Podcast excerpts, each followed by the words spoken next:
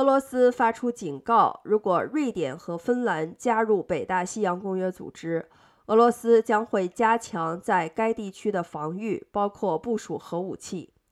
俄罗斯联邦安全委员会副主席德米特里·梅德韦杰夫四月十四日直白地发出了核威胁。他表示，如果芬兰和瑞典加入北约，人们将不会继续谈论波罗的海无核区的话题。俄罗斯将不得已加强在波罗的海的陆空力量。梅德韦杰夫是普京的密友和长期搭档，曾经担任俄罗斯总统和总理职务。波罗的海国家立陶宛在梅德韦杰夫发表讲话后表示，俄罗斯进行核威胁并不是第一次。莫斯科在乌克兰战争爆发前，早就在位于波兰和立陶宛之间的俄罗斯飞地加里宁格勒布地区部署了核武器。